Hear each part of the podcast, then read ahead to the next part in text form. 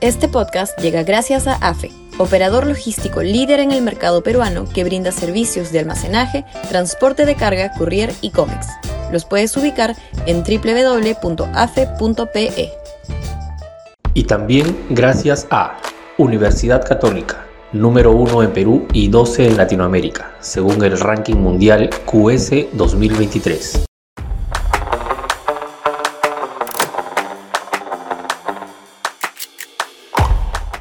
A que se queda Castillo hasta el 2026. Sudaca, Perú.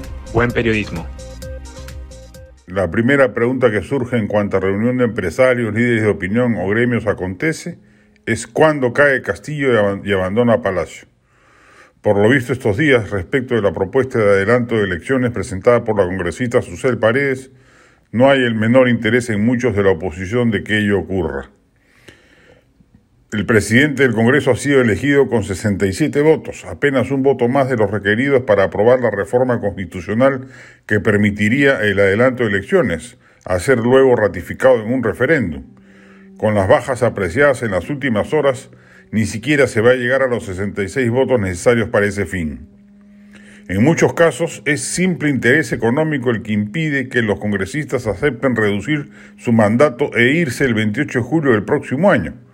Ganaban como clase media baja antes de ser parlamentarios, hoy ganan cuatro o cinco veces más sin contar con las múltiples gollerías de las que gozan y en algunos casos con los, entre comillas, ingresos extras que reciben por su ilícita labor de lobistas legislativos. Debe ser una de las profesiones más antiguas en todos los congresos del planeta.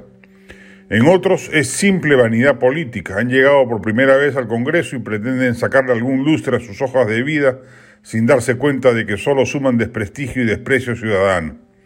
Pero ahí están, aferrados a la curul como si en ellos se les fuera la vida política futura.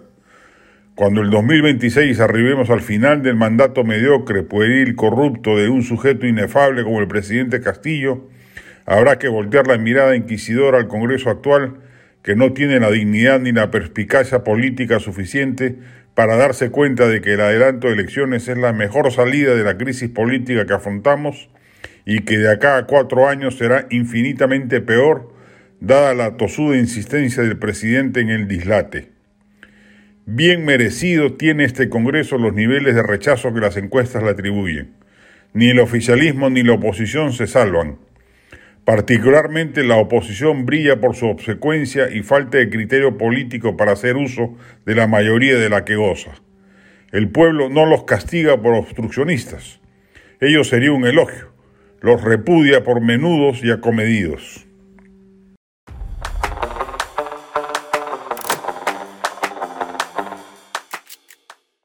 Este podcast llegó gracias a AFE, operador logístico líder en el mercado peruano que brinda servicios de almacenaje, transporte de carga, courier y cómics.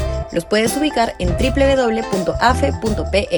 Y también gracias a Universidad Católica, número 1 en Perú y 12 en Latinoamérica, según el ranking mundial QS 2023.